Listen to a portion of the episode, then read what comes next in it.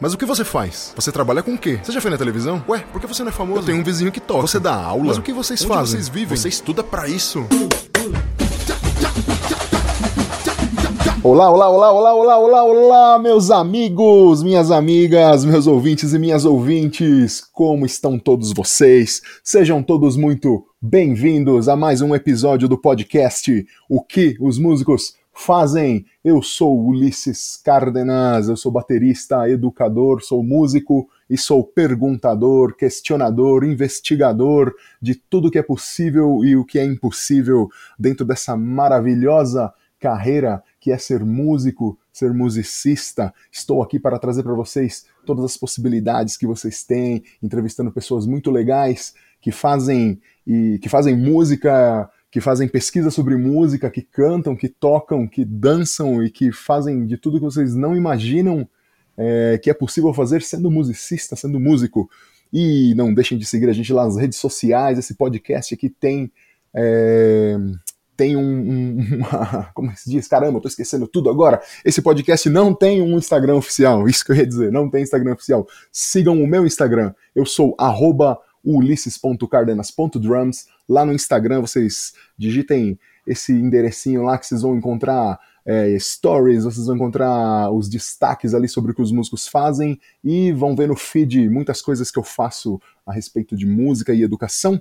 Não deixem de seguir também o Estúdio Labituca, que é esse estúdio incrível que faz essas edições aqui, que produz este podcast. Hoje estamos mais uma vez afastados, estamos em isolamento, estou gravando diretamente da minha casa, mas eles não deixam de fazer as edições e as produções para que esse podcast continue chegando até vocês, mesmo nesse período de isolamento que estamos passando. Não deixem de seguir eles lá, então é labtuca no Instagram, lab, L-A-B, tuca. E estúdio, na verdade, né? Labtuca Estúdio. E não deixem de seguir eles também lá no YouTube. No YouTube você pode encontrar também todas as minhas entrevistas. Esse podcast está inteiro lá, além de estar em todas as, as, plataformas de streaming que vocês já conhecem. Não deixem de acessar, é, compartilhem, curtam, é, coloquem o sininho, enfim, faz toda essa papagaiada aí que todo mundo quer que vocês façam sempre.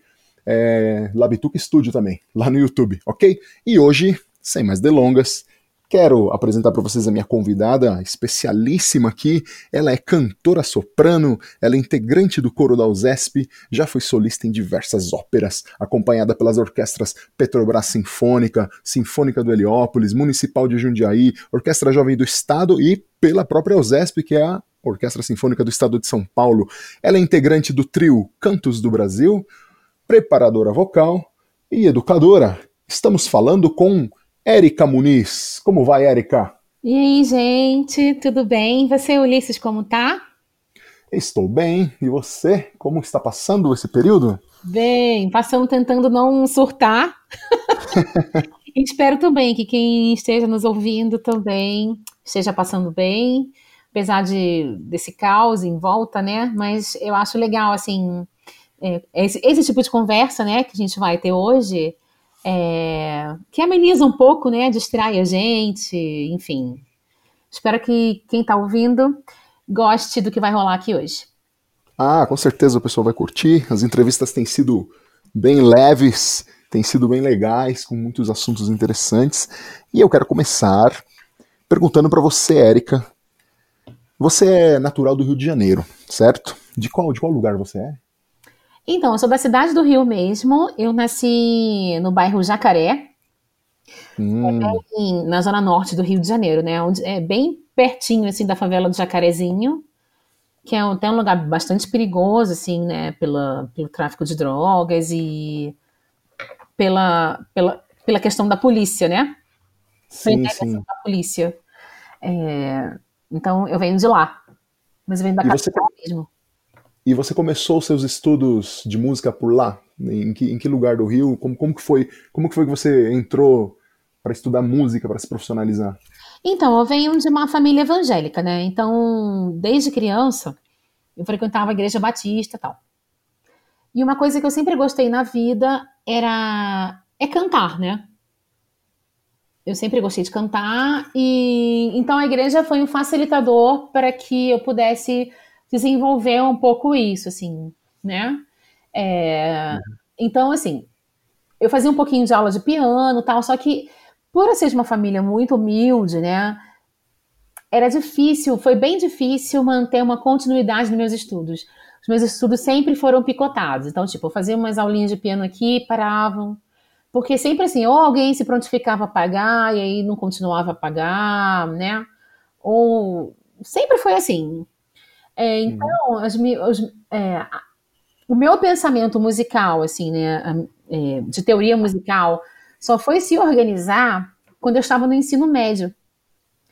Que aí é, eu fui estudar clarinete, e aí na escola que eu estudava clarinete, que era uma escola do estado do Rio. Na verdade, o meu colégio, é, eu estudei no Colégio Pedro II, que era um colégio é, super bom, assim, que é um colégio público federal. Sim, é, é uma referência até hoje, né? É, é um não, uma puta de uma referência.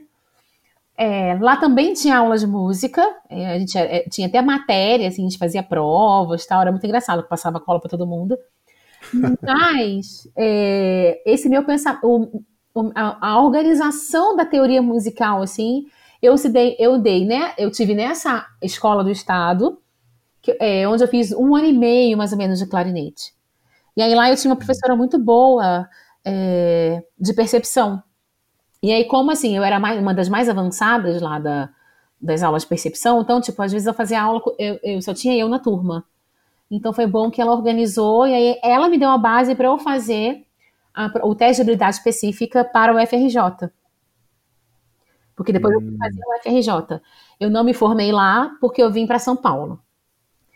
Ah, tá. E, e como é que foi então essa sua transição do Rio para São Paulo? Como, como foi sair do Rio de Janeiro e como que surgiu essa oportunidade?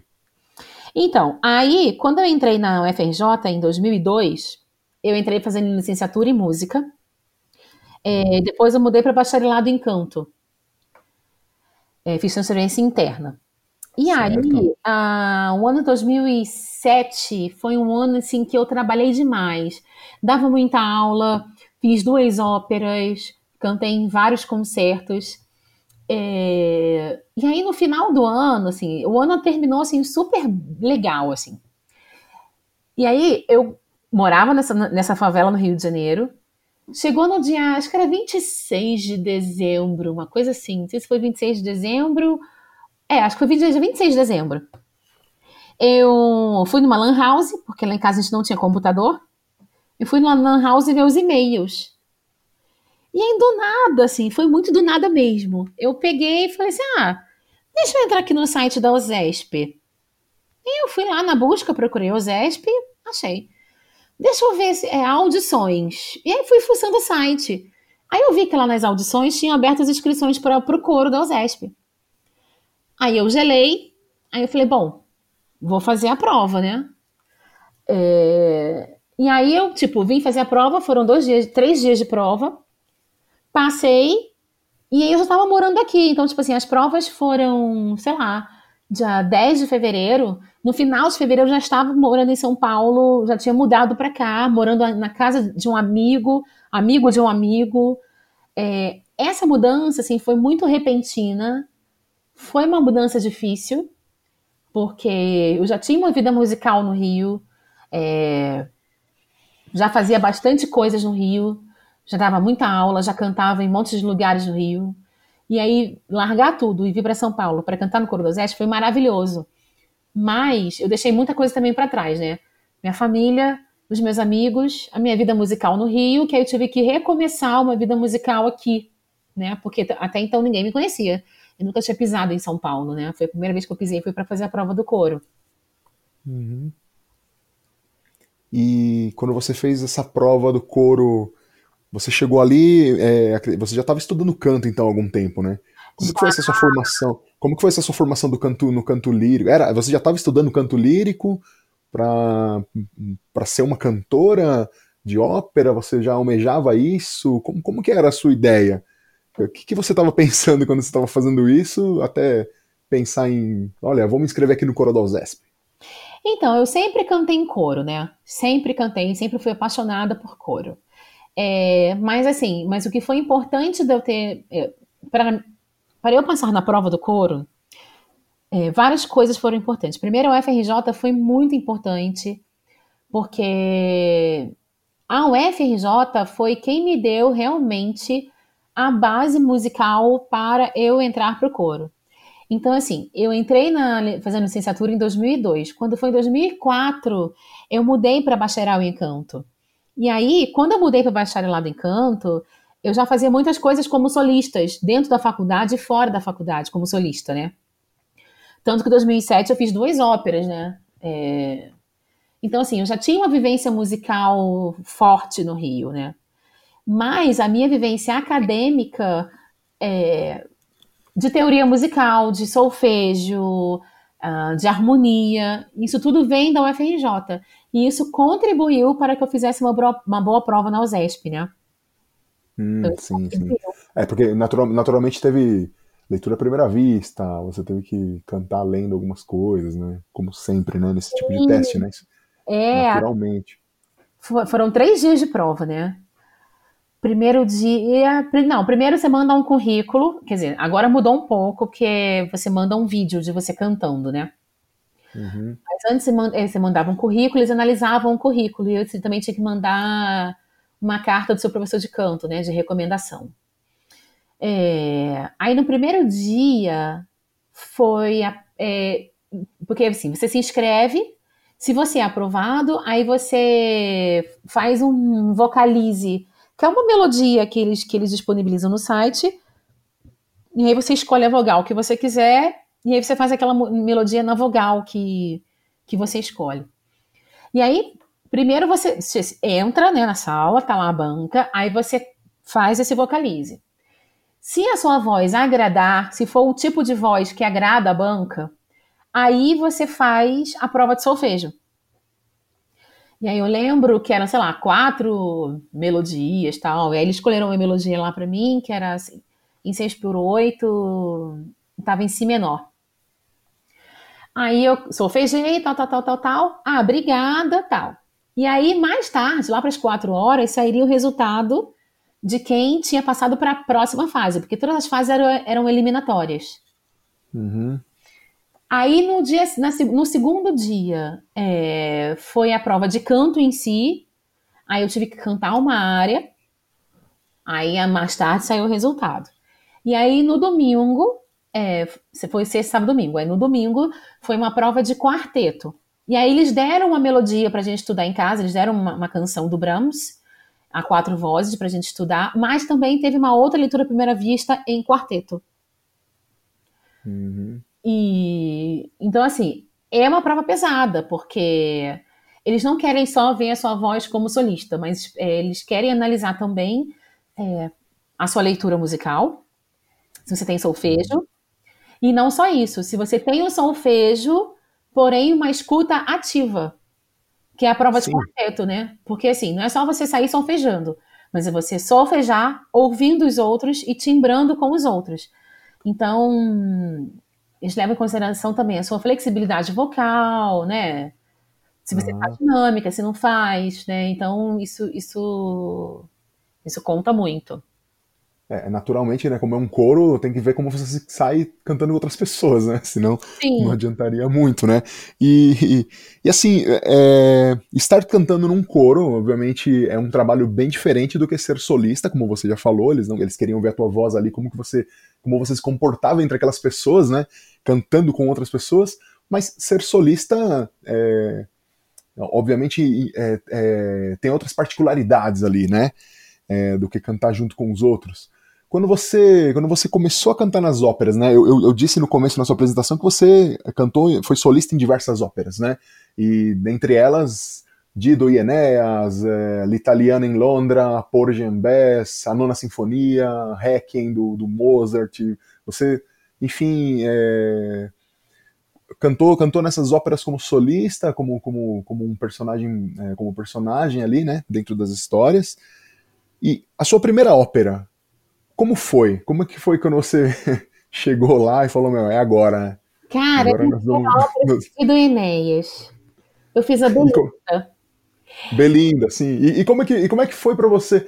Como, conta, conta pra galera, assim, ó.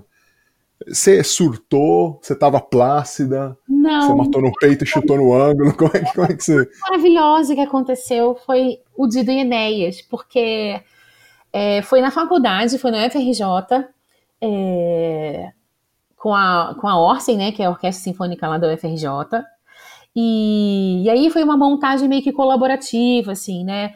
Teve é, te, te, alguns bailarinos lá da escola de dança da UFRJ, é, teve uma direção teatral, o figurino a gente pegou emprestado do Teatro Municipal, né? Porque o Teatro Municipal também emprestava figurino.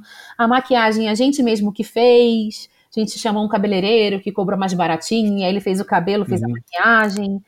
É, foi uma ópera, assim, muito... É, uma produção bem cooperativa, assim. E foi muito interessante porque a gente não teve um ensaio geral. O ensaio geral mesmo já foi a estreia.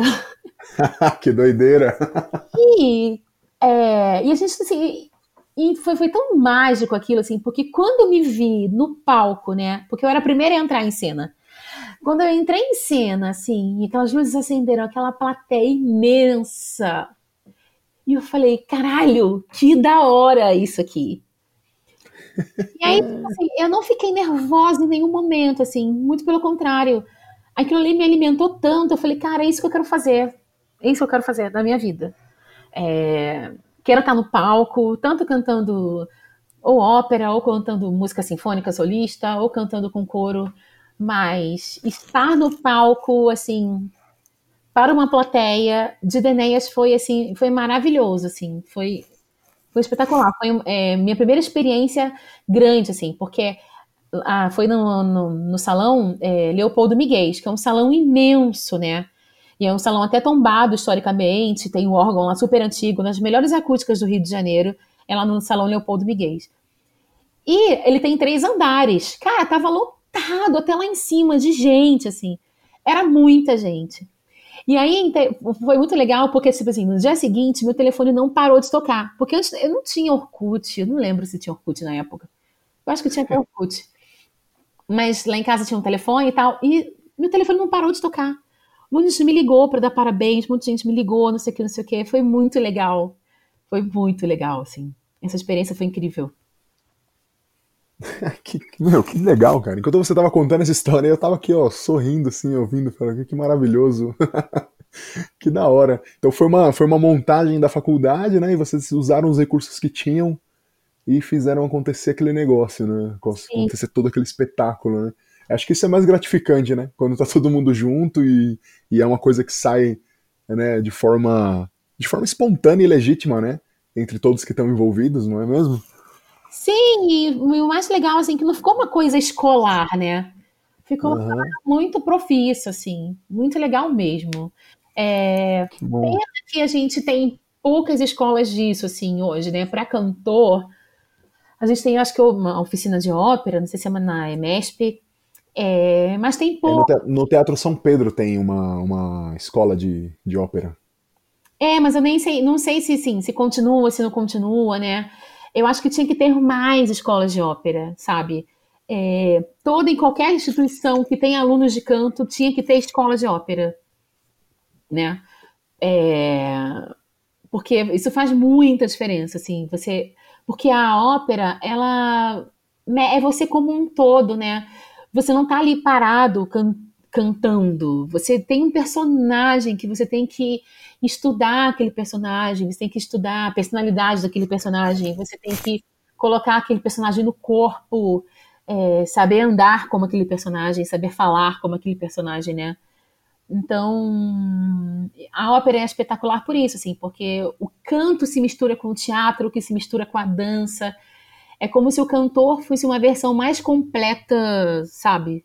A versão artística mais completa, né? Então, acho sim, que sim. esses trabalhos tinham que ser mais, sabe? Trabalho de corpo mesmo. E, e, e desses, desses, desses trabalhos que você fez com óperas aqui, né? Citei algumas aqui, né? A, essa de do Enes, que você falou que foi a, a, a sua estreia. Você fez também algumas do Mendelssohn, né? Jaime, Sonho de uma Noite de Verão, Von Himmel, Hogwarts. Oh, meu, meu, meu idioma péssimo aqui, tá? Não, não repare. É, então, é... aí são músicas de concerto. Porém, é, a gente não pode. É, eu acho assim: sempre quando tem um texto, você tem uma mensagem a dizer. Sempre quando tem um texto, aquilo fica sendo operístico. É um teatro. Mesmo você, mesmo não tendo uma cena propriamente dita, mas quando a gente canta um texto, a gente tem uma mensagem a dizer. Ah, aquele texto tem uma história por trás, né? Não é só um texto. Por isso que eu sempre uhum. falo para os meus alunos que assim, a gente precisa saber, além da tradução, não só a tradução do que a gente canta, mas assim, que período aquilo foi escrito, para quem o compositor escreveu, é, esse acorde nesse compasso, quem será que quer dizer? Por que, que será que o compositor é, botou essa nota aqui para falar, para quando a gente canta essa palavra? E assim, e, essas respostas não tem certo nem errado, sabe? É, é, a gente precisa ter uma visão mais é, particular mesmo da interpretação que a gente quer fazer. Quando a gente tem isso, isso muito claro, é, tudo isso vira ópera. Então a música de concerto, mesmo sendo uma missa solene, sei lá, um requiem de Mozart, que é uma missa para os mortos, aquilo vira uma cena. Porque você uhum. tem um texto, você tem uma mensagem. E quando você sabe exatamente aquilo que ele está dizendo, você consegue interpretar mais cenicamente. Não sei se eu estou sendo clara. Sim, sim, sim, entendi. É, é, é, claro que, é claro que cada canção tem um texto implícito e é uma mensagem a ser passada, né? Então, é, dessa maneira que você está explicando, fica bem claro para todo mundo que é, que não tem muito conhecimento né, a respeito de, de, de, uma ópera ou de uma missa ou de escutar um hacking, né, coisas desse tipo, né? Porque muita gente às vezes vê esse tipo de espetáculo que você que você performa, por exemplo, e e se apega apenas a uma estética, como posso dizer, ah, é do belo de alguém cantando, assim, né? Então alguém te ouve cantar uma melodia super bonita e pensa, nossa, isso é bonito só por ser bonito ali, mas tem tudo isso por trás, né, que você acabou de explicar. Não é Sim. É mesmo? E... Pode falar. Não, e é toda uma preparação, né? É... Por isso que, assim, eu sempre acho que qualquer música, qualquer concerto que tenha texto precisa ter legenda. Isso é uma coisa que lá no Coro da USESP a gente tenta bater na tecla, sabe? De ter legenda para os concertos do coro. Porque assim, a gente canta muito. Às vezes a gente canta, sei lá, durante uma hora e meia, músicas de outras línguas. Cara, ninguém é obrigado a saber. Então, quando o público. É, né, quando a gente tem a legenda, aquele concerto fica mais próximo para o público, porque o público entende aquilo que está sendo emitido. Hum, né? Sim, sim. E, e esse entendimento para o público aproxima demais o público. Né? Uhum. Porque você é, não tem só esse entendimento do estético, do bonito, mas você tem um entendimento mais profundo quando você sabe do que aquilo se refere, né? Então, aquilo que você acha, nossa, é, vocês cantaram tão forte isso, né? Sei lá, tem um uhum. trecho lá, nossa, vocês cantaram, nossa, esse agudo estava um agudo forte. Ah, não, mas olha, realmente você fez aquele agudo forte porque o texto fala isso, né? Então, quando você tem entendimento do texto, a música faz mais sentido. Uhum. E a gente foge da estética é, apenas visual, né? Sim. A gente vai para a gente vai para para, como você disse mesmo, um entendimento pleno disso que está sendo feito, né? Sim. E já que você falou do coro, Érica, agora, né, já que você voltou a falar do coro do Zesp, vamos aproveitar para você falar um pouquinho para as pessoas como é que é, fala essencialmente a diferença de um cantor trabalhar num coro e como solista. Como que você pode explicar para quem não entende nada? O que, que você faz em um e outro? Então, cantar no coro é, é muito difícil. Porque, assim, gente, aqui no Brasil a gente não tem uma escola de coral, né? A gente não cresce cantando em coro. É... A gente não tem tantos coros amadores assim brotando como a gente tem na Europa.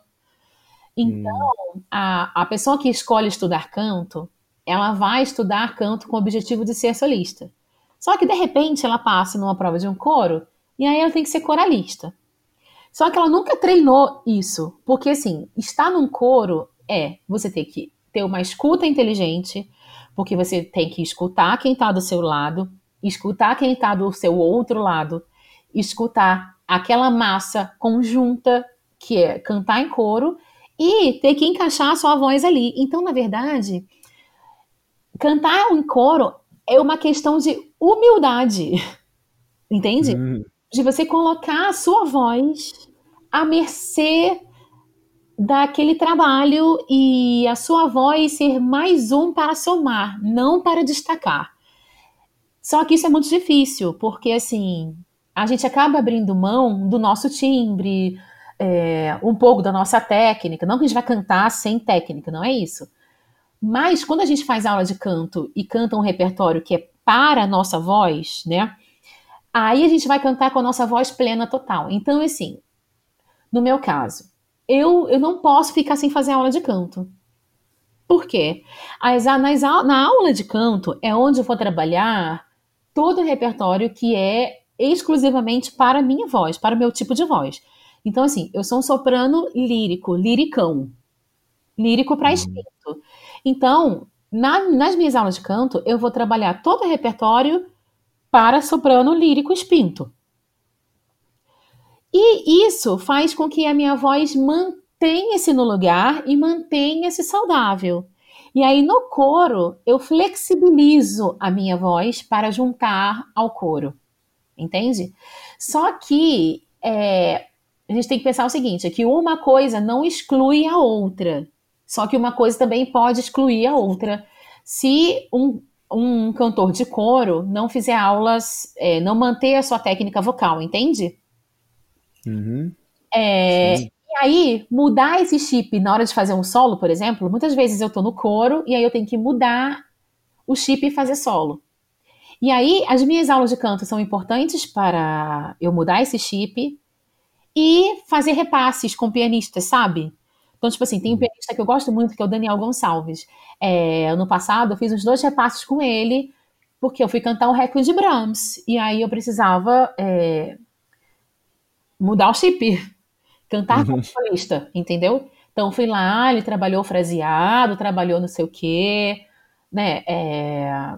Então, assim, sempre tem um trabalho é, que precisa ser amadurecido para você ser solista, né? É... E esse trabalho tem que ser contínuo, tem que ser paralelo ao seu trabalho de coralista. Certo. E esse pianista que você falou que faz o repasse com você, o repasse seria um tipo de ensaio, certo? Isso, é um tipo de e ensaio. Esse, e esse pianista, ele sabe te guiar para que você possa atingir esses objetivos, né? Porque você falou que ele trabalhou fraseado com você ah. e tudo mais. Ele, ele é um cara que também que tem um conhecimento do que precisa ser cantado? Sim, sim. Geralmente o repassador é aquele cara que sabe muito de repertório. Ele sabe muito de repertório uhum. de estilo. Então, ele sempre vai trabalhar com você quest questões estilísticas, não necessariamente técnica técnica vocal você tem que fazer com o seu professor. E aí ele vai falar sobre uhum. a estilística e você tem que se virar para fazer aquilo dentro da sua técnica. Hum, interessante, interessante. Entendeu? E você antes falou também que você é soprano espinto, é isso? Hum? So, você é uma soprano espinto, foi isso que você disse antes? Isso, soprano espinto. E explica pra galera o que, que é ser uma soprano espinto. Então, é, é porque assim, Soprano é a voz aguda feminina. Nós temos as mesos-sopranos, que são os, é, que são as, uma voz feminina mais intermediária. Ela tem grave, tem um centro de voz cheio, porém ela tem um pouco de agudo. E a gente tem os contraltos, que são as vozes mais graves, né? Uhum. No meu caso, eu sou. Só que ca, em cada grupo desse tem vários subgrupos. Então, tipo assim, vou falar dos sopranos. Dentro do soprano, a gente tem soprano ligeiro, soprano coloratura, que são sopranos que são têm um timbre mais levinho e elas têm mais facilidade de fazer notas ágeis, notas mais rápidas e notas muito agudas. Uhum. No meu caso, eu sou uma soprano que tem uma voz mais cheia, mais escura. Isso tem a ver também com o meu biotipo, né? Eu não sou uma pessoa magrinha, eu sou uma pessoa grande. É... minha cara é uma cara mais grande, né? Tem uma cara redonda. É, então isso isso colabora para o meu timbre. Então assim, tenho agudo porque eu sou soprano, soprano tem que ter agudo. Mas eu não tenho tanta agilidade é, nem tanta leveza para fazer agudo, né? Tanto que meus agudos são mais cheios, são agudos mais pesados, né? Agudos, agudos mais é, fortes, digamos assim é, maiores, né? Eu tenho uma voz maior do que uma soprano mais levinha que tem uma voz que tem mais facilidade de agudo. Tem uma potência de voz mais forte, você quer dizer isso? isso? Potência de voz mais forte, isso. Entendi. Nossa, é, é interessante as vozes, é interessante pensar sobre os cantores como instrumentos únicos, né? Porque isso que você falou, por exemplo, do biotipo, interferir na sua voz, fazer com que você tenha uma voz é, assim ou assado, com que você articule assim ou daquele outro jeito, é, é, é uma coisa, é uma coisa que, que, que, é muito legal, que dá, dá, dá inclusive para a gente talvez fazer uma comparação com os outros instrumentos, né? Um instrumento maior ou o material que o instrumento é feito, um instrumento menorzinho, enfim, cada um, cada um vai ter a sua timbragem, né? Vai ter o seu corpo, vai ter aquele, a sua característica de acordo com o material que ele é feito. E parece que nós, né, também, né? Sim. Da maneira que nós somos, né? Isso afeta a nossa voz. Exatamente. Você vê que a maioria dos baixos são pessoas altas. Né? Dificilmente hum. você vê um, um, baixo, baixo, baixo, baixo é, com estatura pequenininha, né? É, são os mais os tenores, né? Os, os, tenores estão mais, geralmente, são mais troncudinhos, são baixinhos, tem, uns, tem um pescoço um pouquinho mais curtinho, né? E baixo tem um uhum. pescoço longo, né? Geralmente. É, então, isso tudo interfere no timbre, né? Porque é musculatura, né? Estamos dando com osso, musculatura, né? Com cartilagem. Então, cada milímetrozinho ali vai interferir ah, no seu tipo vocal. E assim, é, essas, essa, essas características próprias que cada um de nós temos, a gente não vai conseguir se desfazer delas, né? Mas eu acredito que com bastante estudo a gente possa conseguir resultados assim ou assado. Né? Eu tô falando que eu acho que é, né, tá? Eu não sou professor de canto, então, por favor, me corrija no comentário que eu vou fazer. Mas então, quer dizer que de alguma maneira, Érica, se eu se eu nasci para ser baixo, eu não vou conseguir ser um tenor nunca. É isso? Não, claro que não, é isso. Porque, né, a gente, nós temos características já pré-definidas, né? É, uhum. DNA, então não tem como a gente mudar isso, né? Agora, o interessante da voz é que, assim, é, por exemplo, eu falei para você que minha primeira ópera eu cantei Belinda. Hoje eu não Sim. canto Belinda, eu não consigo mais cantar Belinda. Porque eu cantei Belinda, eu tinha 23 anos. A voz era uma. Hoje eu tenho 39, a voz é outra. Então, a voz, uhum. com o uhum. tempo, ela, com, com, com o tempo de estudo, ela vai tomando o corpo. E não necessariamente aquilo que você fazia antes, você vai fazer agora.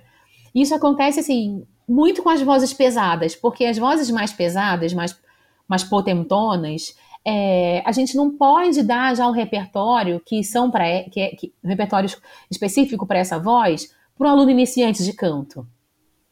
Uhum. Então, tipo assim, agora que eu vou entrar nos meus 40, é que eu posso realmente começar a fazer repertório realmente para minha voz, para soprano espinto. Até então eu não, podia, não hum. podia fazer. Olha, que interessante isso que você falou. Eu não... Tem uma questão de maturidade vocal. Que essa maturidade vocal, ela vem com a idade, ela vem com seus, com seus anos de estudo de canto e com a sua idade mesmo. Porque a voz ela vai assentando, né? Isso porque eu não tive filho. Se eu tiver filho, pode ser que a voz assente mais ainda. Hum. Nossa, por, por quê? Explica, por favor, isso. Porque se você tiver filhos, a sua voz porque, vai estar mais assentada. Porque mexe com o corpo, né? Imagina, você, é, seu corpo tá aqui normal, aí de repente eu fico grávida, nove meses fico uma barriga imensa e aí meu corpo volta ao normal. Nisso, quando o corpo volta, ele já não vai voltar mais como era antes. Então isso pode uh, fazer com que minha voz fique mais, mais, é, mais escura. Hum. Isso pode interferir um pouco. Entendi, entendi. Meu, esse papo, olha, esse papo aqui rende dá para render outro podcast, hein, só para falar sobre esse tipo de coisa, porque isso me interessa muito, esse tipo de coisa é, que envolve o nosso corpo, que faz com que a gente tenha essas alterações. É, eu entendo eu, eu, entendo a voz como a voz como sendo uma coisa que é praticada mesmo, né, como se fosse um músculo vai, que você é, que é treinado, né, é, para atingir determinados desempenhos. E isso que você falou da sua voz atingir novos repertórios depois de um certo tempo faz muito sentido, porque a gente, como instrumentista, que eu digo, né, eu sou baterista, o camarada que é trompetista tal, a gente também alcança alguns repertórios depois de um tempo, né? Tem que estudar alguns anos para chegar em algum momento mesmo, né, para executar algumas coisas. E a gente de repente pode até conseguir fazer quando era mais novo lá, mas faz bem mal feito, né? E depois aquilo ganha forma, não é mesmo? É, e assim, e é isso que a gente também, que os, os alunos de canto precisam ter em mente, assim, tem que ter paciência, sabe? Uhum. Porque às vezes a gente quer fazer uma voz assim, quer fazer uma voz assado, já quer cantar como um solista. Cara, não!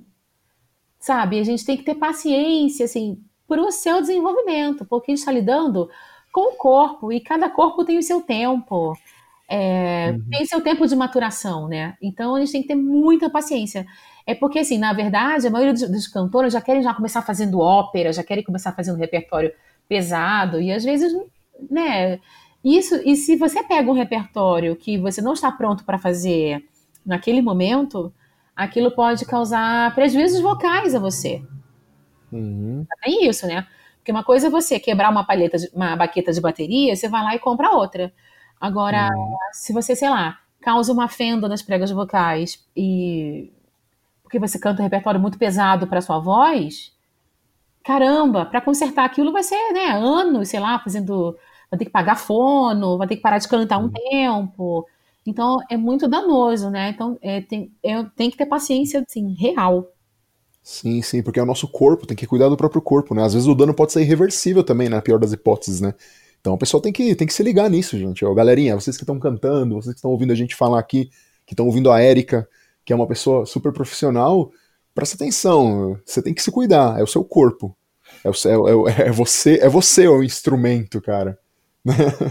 se você quebrar o teu trompete, você consegue comprar outro, mano. Se você se quebrar, dificilmente você vai comprar outro, cara. Não vai dar para comprar outro, Sim, né? Exatamente. E, e Érica, é, conta rapidinho aí, assim, como que é viver dentro de um coro de alto rendimento como a USESP, né, de alta performance como a USESP. Conta um pouquinho de como é que é o seu, seu dia a dia num coro desses, em tempos normais, obviamente, né, que agora estamos em casa, mas como que é a rotina de estudos, como é que você tem que estar sempre atenta ao que você tem que fazer lá, é, é um trabalho que você entra às 8 da manhã e sai às 5 da tarde, como é que é esse negócio aí? Conta aí pra galera. Então, em semanas normais, a gente ensaia, sem concertos, a gente ensaia de segunda a sexta, no, das nove a meio-dia. É, hum. tem, sei lá, 20 minutos de aquecimento com o grupo, aí ensaia até 10 e meia, depois tem o um intervalo, e a gente volta às 11 horas. E aí, assim, os ensaios são a, a, a, toque de caixa, porque, assim, a gente faz muitos repertórios, é, às vezes numa semana de ensaio a gente leu não sei quantas peças e, e de repertórios de programas diferentes. Então a gente tem que ter um solfejo muito em dia, e se aquilo não está ainda, se você acha que não está seguro, cara, leva para casa vai estudar porque não dá tempo. E aí nas semanas de concerto, aí isso muda, porque se for uma semana com orquestra, aí a gente tem ensaio segunda manhã e tarde, terça manhã e tarde, quarta manhã e tarde, quinta de manhã é o ensaio geral, sexta, é, quinta à noite sexta e sábado são os concertos. É, então, assim, a, geralmente as semanas de concertos, é, as semanas são pesadas, assim, né? Mas você também, assim, fica, a gente fica duas horas e meia cantando pra valer. Por isso que a gente tem que estar com a técnica vocal em dia, porque cantar todos os dias, né? Pleno, uhum. porque assim, a gente não cantarola no ensaio, a gente canta no ensaio mesmo. É, é cansativo, é cansativo vocal.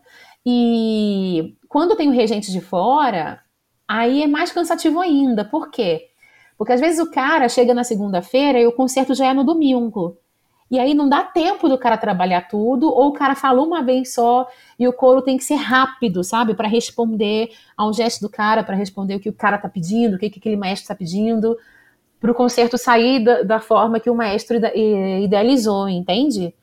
É, então, assim, às vezes é um, é um ensaio com muita informação, então o cansaço mental também rola bastante, assim. Uhum. Nossa, é uma rotina bem puxada, hein? Pra quem tava pensando aí que músico é que nem o gafanhoto lá da história, né? A cigarra, né? Não, e na USESP, cara, a gente fala que é o peão, assim, nós somos os peões, porque às vezes não dá nem tempo de você amadurecer a obra, sabe? Quando você viu, já passou, o concerto já foi. É, porque a gente começa já a ensaiar, não sei o que, já é o concerto, daqui a pouco muda, já é outro concerto, muda, já é. Então, assim, a gente faz tanto concerto, tanta apresentação, que eu, eu nem sei mais, às vezes, de que ano a gente cantou aquilo, de tanta coisa que já aconteceu. É. É, não, é exatamente por, por, isso que, né, como você falou, os cantores ali, os músicos têm que ser de alto rendimento, tem que estar sempre muito, muito bem preparados vocalmente para a voz não estourar, né, para não perder a voz, para estar sempre em dia. Muito, muito legal mesmo, cara. E essa, essa, assim, é, deve ser uma rotina que eu imagino que deva cansar, mas que seja satisfatória pra caramba, né? Porque você tá fazendo o que você gosta.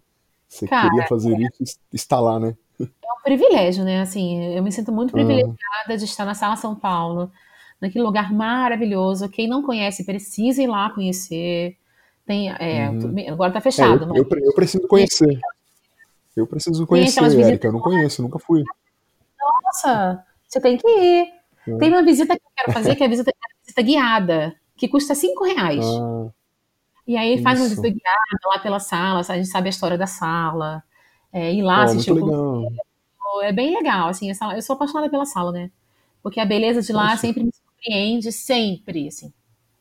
Me tirou o fôlego sempre. Não, eu não me acostumo com aquela beleza. Tô lá há 13 anos e ainda não me acostumo com aquela beleza. que legal. Ó, fica uma dica então muito boa para vocês aí, meus ouvintes e minhas ouvintes, que a Erika falou, tem uma visita guiada lá dentro da sala São Paulo. Vocês que são de São Paulo, né, ou regiões próximas, ABC Paulista, daqui onde eu sou, ou as, as cidades que estão lá pro lado do interior, ali pro lado do outro lado ali de São Paulo, quem puder descer lá, eu, eu pretendo ir um dia ainda conhecer a sala. Eu fiquei durante um ano fazendo um curso livre ali na EMESP, que foi um ano incrível na minha vida, assim. E eu não entrei na sala, né? não entrei na sala. fui até o pátio das artes ali, mas não entrei na sala. Caramba, tinha que ter entrado. É, triste, né? Mas eu vou, vou remediar isso. Vamos, remediar isso. Ô, ô, Érica, você. Eu quero já pegar. Eu quero enganchar uma coisa na outra aqui, meu. Quando você disse que veio do Rio, você falou que você era de uma comunidade lá. Você tem uma origem é, humilde, né? morava na morava numa, numa, ali na, é, na, na, na, comunidade é, perto do Jacarezinho, você falou, né? Uhum. E você foi educadora por um tempo, né, por alguns anos, uhum. lá no Instituto Bacarelli. O Instituto Bacarelli é, é, a ONG que, que, que cuida da orquestra do Heliópolis, né, do coro do Heliópolis, que fica dentro da comunidade do Heliópolis, né? Isso. E você teve um teu trabalho ali como educadora, ali como professora de canto, com aqueles jovens, crianças e, e adolescentes. E eu queria que você explanasse para a galera que assim contasse é, algumas algumas considerações suas, alguma, algumas é, algumas visões suas do, dessa experiência, de como era estar tá ensinando música dentro daquela comunidade. Como você vê o impacto da música na periferia? É, eu sou a prova viva de, do impacto que a música pode ter numa, é, pessoa na periferia. Apesar de que o meu, é, eu não aprendi música na periferia, né? Então, assim, eu, eu em morar na periferia e ter estudado música já mudou a minha vida. Então, imagina essa música estando dentro de uma periferia, né? Que isso facilita o acesso. É, eu sou apaixonada pelo estudo Bacarelli. É, os anos que eu tive lá, eu, eu dei aula lá durante oito anos. Foi difícil sair de lá. Eu tive que trabalhar durante um ano na terapia, minha saída de lá. Nossa. É, porque eu tenho uma relação com meus alunos que vai além de professor, além de aluno e professor. Eu sou amiga dos meus alunos. Porque eu sempre acho o seguinte, que a gente, para a gente ser educador, é, a gente não é a, a, moral do saber. A gente não é, não, somos donos de todo o saber. O ensino é uma troca. E e o Bacarelli, dentro de Heliópolis, assim, ele, ele, tem, ele tem uma importância tão grande, ainda mais agora na pandemia, com a distribuição de cestas básicas, né? Muitos patrocinadores uhum. Têm dado cestas básicas para os alunos, é, deram condição de gás. É. Então, os alunos do Bacarelli estão, te, estão sendo assistidos é, pelo Instituto.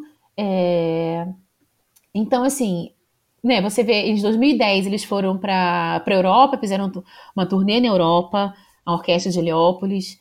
Então, assim, é, muitos ali já dão aula, foram para outras orquestras, é, é, orquestras profissionais. A gente tem um menino que está no Chile, tem um menino que está na, lá na Filarmônica de Israel, tem gente que está na, na, Filarmônica de Goiás, tem um menino que está lá na Filarmônica de, de, de, Minas Gerais.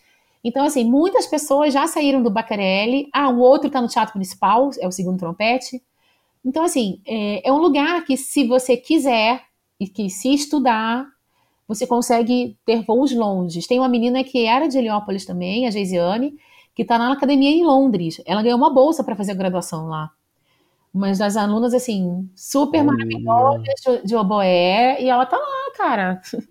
Na academia real, eu acho que o nome da academia. Tá Olha. lá, Londres, entendeu? Fazendo bacharelado dela em oboé. Então, é, é, o instituto assim mudou a vida de muita gente. E olha assim, eu nem sou aluna, eu sou, eu, né, eu fui professora lá, mas só o fato de eu entrar lá mudou a minha vida completamente, assim, porque eu consegui me ver naquelas crianças. Então eu sempre falo para eles, olha, vocês têm que aproveitar tudo que o instituto tem, porque eu não tive o Instituto Bacarelli na minha vida. E vocês têm essa oportunidade, né? Vocês estão tendo essa oportunidade. Então, vocês precisam aproveitar, porque isso aqui, né? Fora a estrutura do Bacarelli, portas duplas de, de, de estudo, né? Tem salas com portas duplas de estudo, com uhum. ar-condicionado. Meu, eu não tive isso no FRJ, sabe? Nossa, é melhor que muita faculdade, né? Pois é, Nossa. é, super. Várias salinhas, assim, de estudo, sabe? Muito legal. Qualquer dia também você tem que ir lá. A gente marca, eu te levo você lá para você, pra você conhecer. Nossa, por favor. Tenho, tenho, tenho vontade, tenho muita vontade de, de conhecer o Instituto, sim.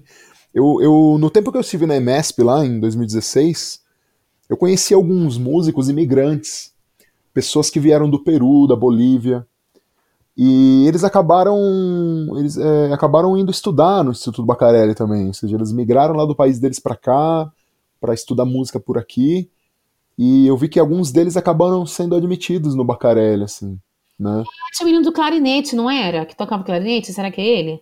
Não, não foi ele, cara. Eu conheci uma moça que tocava percussão, que foi para lá, e depois a irmã gêmea dela, que tocava baixo, foi para lá também. Ah, tá, que legal. O rapaz do clarinete, não, do clarinete eu não conheci. Conheci outros músicos também que foram para lá, mas é muito, muito legal, assim, é, além, além de, de da, do instituto estar tá ali dentro da periferia para assistir as pessoas, ainda recebe gente que vem de outros países e que também não tem muitas condições é, eu conheci pouquíssimos músicos que vieram de outro país, assim, principalmente aqui, América do Sul, né, Cone Sul, uhum. que chegaram e, ah, tenho, sabe, não, tenho super condições financeiras para estar aqui. Não, todo mundo chega se arrebentando, né? Eu conheci muitos venezuelanos, as pessoas saíram de lá numa situação complicada, vieram para cá. Sim. Então, acho que é incrível, assim. E você como que você via? Assim, eu quero fazer mais uma pergunta sobre o Acarelli, porque eu acho interessante assim. Como que você via a comunidade em volta? É, como que a comunidade dali, as pessoas que viviam ali, encaram o Instituto Bacarelli lá dentro? Como que é o respeito delas pelo Instituto? Nossa, eles têm uma baita de um respeito, assim, né? Primeiro porque o Bacarelli eleva a estima daquela, daquela comunidade, né? Porque, veja bem, se você é, né, é, conhecido pelo. Se a sua comunidade é conhecida pelo tráfico de drogas, pelo, pela, pela intervenção da polícia, pela. que não sei quem, cara, roubou um carro e era de Heliópolis, né? Se você, se você é conhecido pela violência e agora você é passado, você é conhecido porque existe o instituto e existe né, uma orquestra que, que está nas mídias, né? Eles já foram até pro Luciano Huck, eles foram, né? Então isso eleva, entendeu? Eleva a, a autoestima daquela comunidade, assim. E eles respeitam muito, assim. Qualquer estabelecimento que eu falava que eu era professora do Bacarelli, nossa, a gente é super respeitado, assim, sabe? Eles respeitam muito os alunos, respeitam muito os professores. É espetacular, assim. Aquela comunidade é uma comunidade uhum. assim, que as pessoas são maravilhosas, assim. E fora que comer lá é muito barato, né? Tem um lugar lá que se chama Mac Favela. Gente, o Mac Favela é muito barato. Teve uma vez que a gente fez tipo uma confraternização no final do ano e, a gente, e aí eu levei todo mundo pro Mac Favela. Não, vamos lá pro Mac Favela. Cara, assim, sei lá, eram 13 pessoas, a conta deu 100 reais. Mas, tipo assim, a gente comendo hambúrguer, não sei das quantas, muitas batatas fritas e não sei o quê. É muito barato, entendeu? tem outro lugar também da pizza, que tem pizza e pastel com chocolate. Então, assim, é um lugar que a gastronomia de lá é espetacular, assim. Fora as, as caipirinhas de dois litros com picolé dentro, sabe? De Nossa, isso é fantástico. Pois é, sabe? É maravilhoso. Fantástico. É um rolê em Heliópolis é fantástico. Assim, às vezes... Nossa, agora você vai ter que me levar mesmo. Agora que você. Vai numa sexta-feira, depois a gente emenda num rolê, né? Vai no Mac Favela, depois Quero... toma caipirinha de, 20, de, de dois litros. Quero uma caipirinha dessas aí. Quero uma caipirinha dessas. Ah, muito bom. É muito, muito bom. bom. Érica, para terminar essa parte aqui da nossa entrevista, para a gente chegar nos finalmente, é, você, como mulher, você é uma mulher muito forte. Você, eu te acompanho, né? A gente, a gente se conheceu uma vez num evento, né? Faz muitos anos, tocando num casamento e foi a única vez que eu te vi. E eu lembro que você foi mó legal comigo, cara. Por isso que eu nunca te esqueci. Ah, você foi uma pessoa muito legal comigo. Você, você me tratou mó bem no dia, você conversou comigo. Você, enfim, você foi, foi uma pessoa muito amável. E eu percebo nas redes sociais que você é uma mulher forte, cara. Uma mulher que, que luta, que tá ali em cima, não arreda o pé, bota a sua posição. E eu queria que você deixasse principalmente para as mulheres, para as meninas que estão escutando a gente, que querem ser musicistas, que querem ser cantoras, porque esse meio é machista pra caramba, uhum. sabe? Esse meio vai tentar, vai tentar te derrubar porque você é mulher. Esse meio é racista pra caramba vai tentar te derrubar porque você é preto, sabe? É, o que, que você diria para essas meninas que estão estudando música e que elas querem também ser cantoras, elas querem estar num coro, elas querem ser, é, elas querem, elas querem ser solistas ou elas querem ser cantoras de música pop, querem estar na frente de uma banda. O que, que você pode dizer para elas? É, fala para elas como, como se tornar uma cantora de, de concertos ou até uma cantora pop. No caso, você é cantora de concertos, o que, que você diria para elas, para que elas possam alcançar o que elas estão desejando? Eu digo o seguinte, que a gente não pode abrir mão dos nossos sonhos por nada nesse mundo. Muitas das vezes eu ouvia é, que música não dava dinheiro. Eu sempre ouvi isso. Quando, quando, era adolescente, sempre queria, falava que eu queria fazer música, né? Sempre foi o meu sonho. Ah, mas música não dá dinheiro. E realmente, assim, eu era muito pobre. Cara, como é que eu falava que eu queria fazer música se eu era muito pobre? Mas eu não desisti. Então, assim, não desista. Nós mulheres podemos ser aquilo que nós queremos. Basta a gente não desistir e não se corromper. É claro que pra gente, né, por, por ser mulher, às vezes por ser negra, é, pobre, a jornada é mais pesada. Porém, é, nós temos tanta inteligência quanto a pessoa branca. Nós somos tão capazes quanto os homens. É, basta a gente meter as caras e fazer. Eu sempre fui uma pessoa que sempre metia as caras, né? Por exemplo, a prova do Cordão Zesp, eu fui fazer para ver como é que é. Eu não sabia como era. E eu vim fazer. Tava morrendo de medo? Tava. Morri de medo.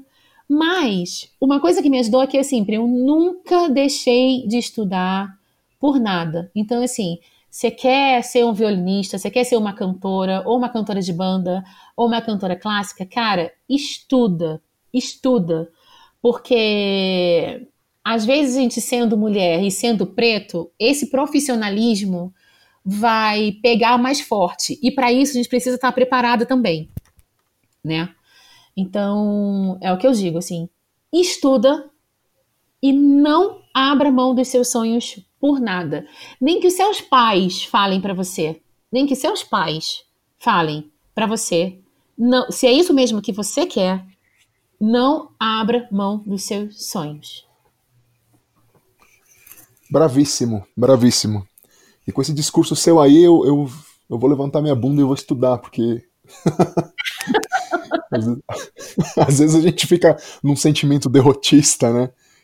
Incrível, vou levantar o traseiro aqui, agora sou obrigado amanhã a levantar minha bunda e estudar, cara. Você deu, você deu a letra. É isso mesmo, Érica. Meu, demais, demais, demais, demais, demais. Que experiência, que jornada. Eu sei que a gente falou muito pouco aqui, inclusive dá para falar mais coisas ainda, dá pra gente fazer mais coisas. Esse podcast ele ainda vai virar um debate, eu ainda quero fazer uma segunda fase desse podcast onde eu vou chamar mais pessoas e com certeza eu quero te convidar para juntar com duas, três pessoas e a gente debater coisas assim escabrosas a respeito da música, coisas que sejam polêmicas, é, colocar as coisas em cima da mesa mesmo, né? Demais. É, eu quero, bom, infelizmente a gente vai ter que encerrar a, a entrevista, a gente vai, a gente vai, vai passar para a última fase aqui onde eu vou fazer algumas perguntinhas para você, que é meio que embate pronto. E durante a entrevista toda você já respondeu algumas até, né? Você já respondeu elas. Só que eu quero que você sintetize elas para mim agora, para as pessoas que estão ouvindo aqui para terminar e elas anotarem no caderninho. Isso é isso. então, Érica, fala pra gente por que que você é quem você é. Por que você faz o que você faz? Por que que você era uma menininha lá que resolveu cantar? Por que que você tá fazendo isso até agora? Eu faço porque eu sou apaixonada pelo que eu faço. E eu não e, e essa paixão eu não vou abrir mão dela. Lindo, lindo. E Érica, nesse tempo todo, nesse tempo todo, você disse que as pessoas falavam para você que música não dá dinheiro.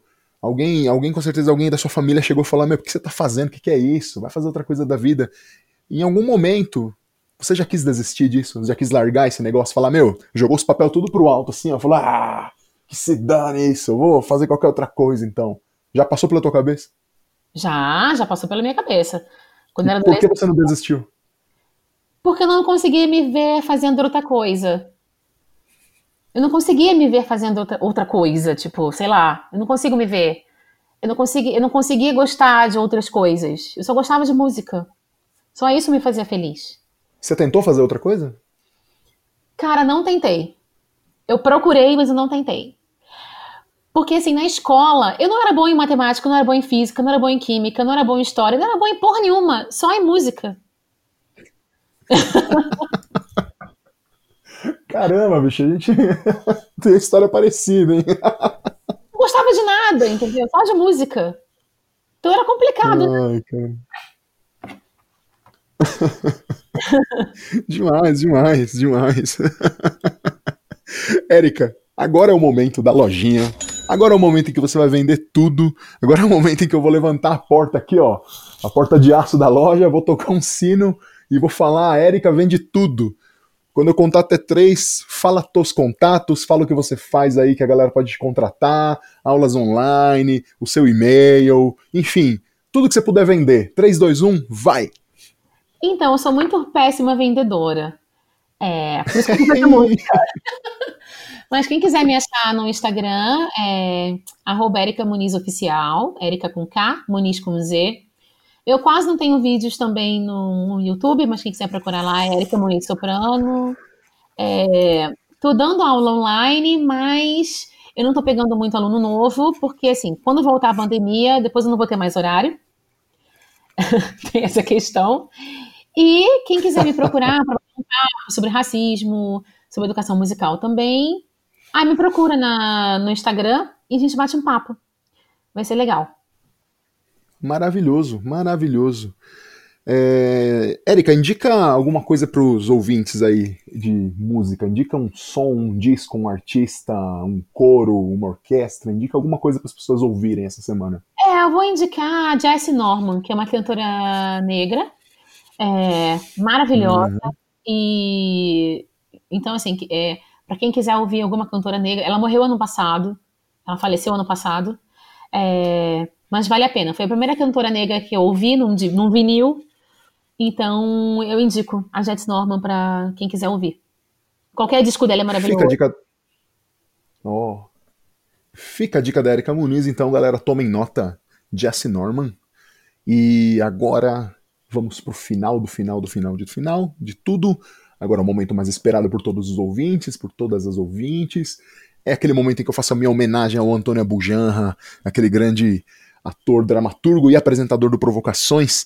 No final ele sempre perguntava: o que é a vida, o que é a vida, com uma voz ameaçadora, ele te colocava na parede, ele te pegava pelo, pelo colarinho, te levantava na parede, né? O que é a vida, condenado? Me diz o que é a vida para você. E eu sei que para você, Érica, para mim, para todos os nossos outros colegas, a vida é a música. Sim. Né? Mas então, o que é a música para você, Érica? Olha, a música, ela ela mudou o rumo da minha história. Porque eu poderia ser, né, imagina, sendo uma pessoa negra, favelada, pobre, eu poderia ser qualquer coisa. Qualquer coisa. De ruim. Mas a música me resgatou. Então, a música ela resgatou e hoje eu construo uma nova história ou uma, a minha história por conta da música. Tem uma música do Schubert que se chama Am die Musik, onde ele agradece, ele, ele agradece a música, o, os acordes, por tudo que a música dá a ele. Então, na verdade, eu tenho mais gratidão à música, eu tenho gratidão à música por tudo que ela representa e por tudo que ela é para mim. A música é a nossa salvação. A música é a nossa boia. A música não deixa a gente afundar. Seria isso? Sim. Eu fico muito emocionado quando eu escuto esse tipo de coisa, porque a gente sabe muito bem, né? Cada um sabe o que passa na vida e entende que a arte tem um valor tão significativo para que a gente possa continuar aqui, né? Você sendo religioso ou não, você acaba entendendo que a arte é uma salvação para você e para todos os outros que estão com você. Que bonito. Érica, que bonito.